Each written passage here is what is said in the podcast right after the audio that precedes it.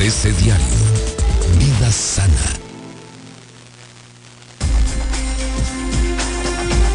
Doctora Irma Quintanilla, bienvenida, buenos días. Muy buenos días nuevamente, pues aquí lo prometido es Lo prometido es deuda. Hace ocho días te dije, háblanos de tu labor como consejera en un instituto desconcentrado. ¿Cuál es tu labor? ¿Cuál es tu chamba? ¿Por qué eres consejera? En fin. Y que hablé a nombre qué de hacen? los institutos. Institutos desconcentrados municipales. municipio. De Querétaro, la es. capital. Fíjate Sí. que ser consejero te eligen, te Sí. hacen la invitación, Claro. das tus antecedentes, tu currículum, tus credenciales que te acreditan que del que dices quién eres. Yo tuve el privilegio de esta invitación y el cabildo la aprobó. Claro. Y soy consejera del Instituto Municipal de la Familia. De la Familia. Que es segundo a nivel nacional de creación. El mira. primero es en Nuevo León. Nuevo León, y segundo bueno, Querétaro. segundo Querétaro. Y, y realmente ser consejero ciudadano es un gran privilegio, pero también una gran responsabilidad. Me imagino. Sí, es una gran responsabilidad. ¿Por qué es un privilegio?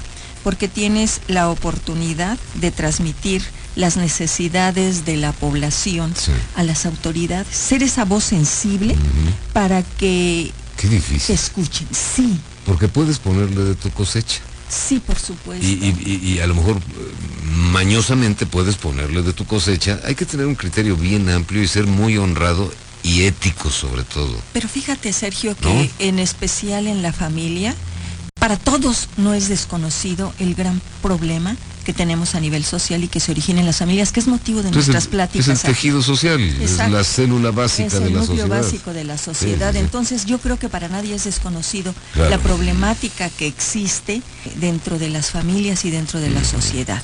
Por más que uno quiera poner de su cosecha, creo que ya es suficiente lo que hay como para trabajarlo y hacerse cargo.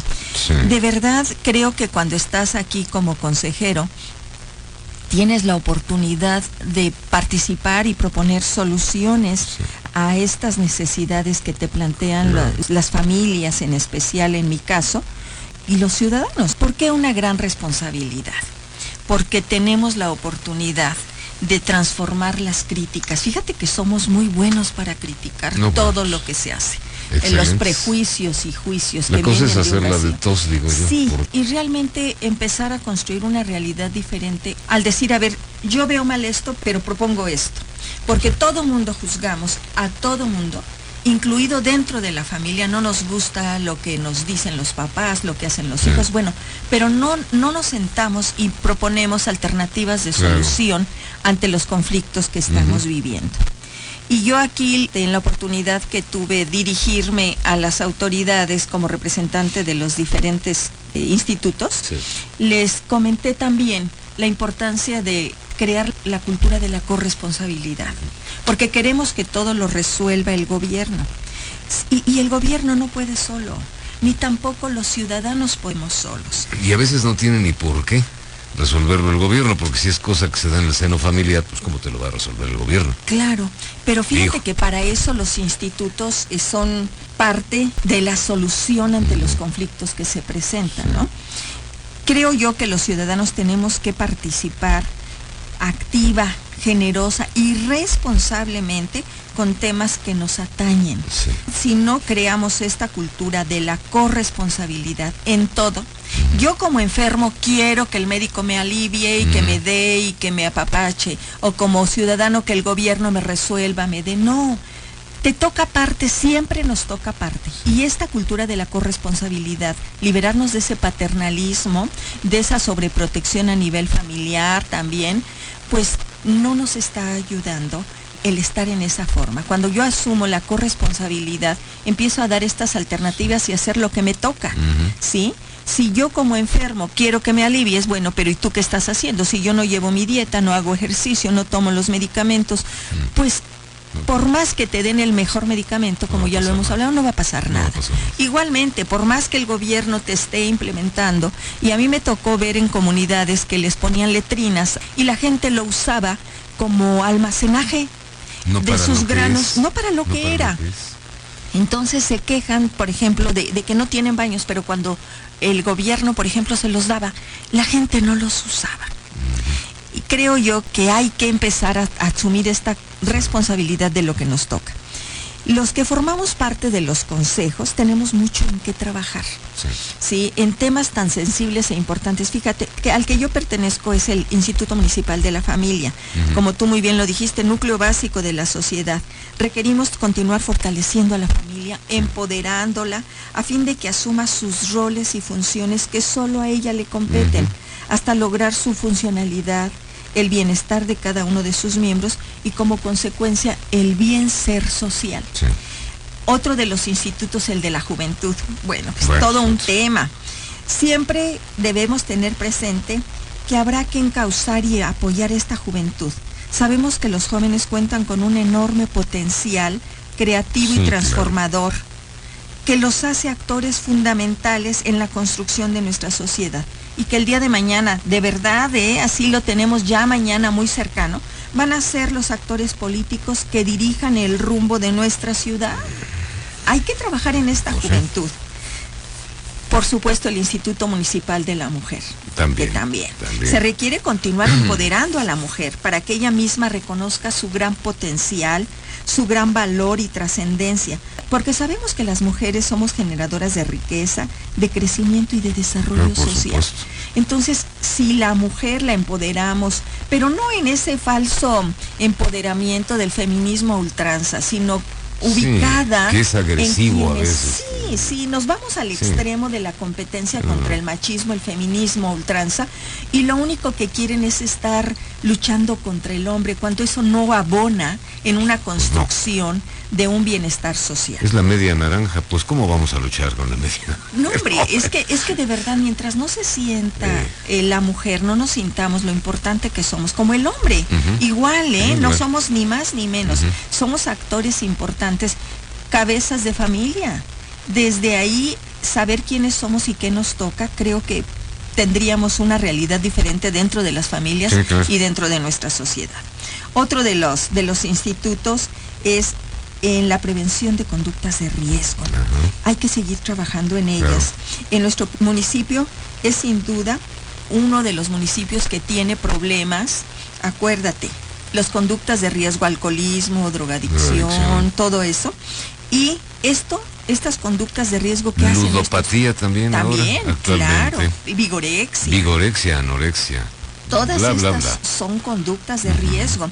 ¿Y de dónde provienen? Provienen de un gran vacío que Sí. tienen los jóvenes desde que se nace desde casa, que no fueron satisfechas necesidades básicas y van con un resentimiento y un gran vacío eh, en su interior que lo van a estar manifestando a nivel social, pero sobre todo que les repercute a nivel individual. Hay que mirar a estos jóvenes, hay que escucharle, hay que acompañarles y hay que lograr construir vínculos sanos a nivel parental, Claro. pero también con sus pares, o sea, con sus iguales, con las instituciones, en especial con las autoridades que no la vean, porque sabemos que la adolescencia de eso se caracteriza, ¿no? De estar en lucha con la autoridad eh, desde casa, empiezan para zafarse de esta identidad y de este yugo que ellos sienten que son los padres. Es parte de la rebeldía, pero fíjate que no va porque, porque solo sean en contra cuando, cuando realmente lo que están buscando es encontrarse a ellos mismos, tener esta individualidad, esta independencia y ser alguien aparte de los padres. Es sano, pero hay que escucharles, hay que encauzarles para Claro. que todos ellos logren un sano crecimiento y, y desarrollo. Y el último instituto desconcentrado es el de la no discriminación. Ah, mira. Este debe ser un trabajo permanente, diario, constante, que no haya ciudadanos de primera ni de segunda, que todos nos sintamos seres dignos, valiosos e importantes, que se continúen promoviendo políticas incluyentes de forma integral, que fortalezcan el desarrollo social para garantizar el derecho a la no discriminación, Sí, sí, porque claro. eres mujer, porque tienes un color de piel diferente, porque eres di- discapacitado, porque eres niño, porque eres joven, etcétera. O sea, es todo un tema y creo que cada uno de estos institutos debe mirarse con la importancia. Por eso yo estoy ahí. Los consejeros no tenemos un sueldo, aportamos en este afán de, de la reconstrucción social que Sí. tenemos y desde nuestra experiencia y formación, que en mi caso, para que no se discrimine en muchos aspectos. Creo yo que se está logrando y está haciéndose algo diferente. Sí. Yo estar ahí en el Instituto Municipal de la Familia, mi principal objetivo es la reconstrucción de nuestro tejido social, Claro. porque de verdad de todos es conocido que está muy enfermo nuestro tejido social. No creo que alguien me se atreva a decirme, oye, no estamos en una sociedad equilibrada, sana. Diario, escucho las noticias que hace ratito das y ves, niñas, niños, jóvenes, de, de todo hay, abusos, etcétera. Y esto es parte de un tejido social muy enfermo. Sí. Aquí lo importante, y para mí es, es realmente una ocupación en la que yo estoy proponiendo, es que se creen políticas públicas que trasciendan trienios y sexenios. Es Pues primera sí. vez, es primera vez que el, eh, la familia es mirada por una autoridad y se crea en Querétaro el Instituto, Instituto Municipal, de la. Familia. Creo que es un gran acierto porque estamos viendo de dónde se origina la problemática social que tenemos Claro. y si le vas a brindar herramientas con todas estas características que, que hemos platicado y que aquí te he dicho hoy, lograremos empezar a sanar nuestro núcleo básico y obviamente creo yo que esto va a ir abonando para la reconstrucción del tejido social. Claro. Pero si llegan autoridades y hoy te dicen, ah, esa ciclovía, si yo llego la voy a quitar, están atentando contra el patrimonio incluso que nosotros aportamos como ciudadanos. Pues sí, porque es con los impuestos, punto. Sí, es nada con el dinero Es del pueblo. dinero del Entonces, pueblo. creo que es muy fácil y así pasa mucho. Llegan y, y lo que hizo el anterior no sirve y tiran todo.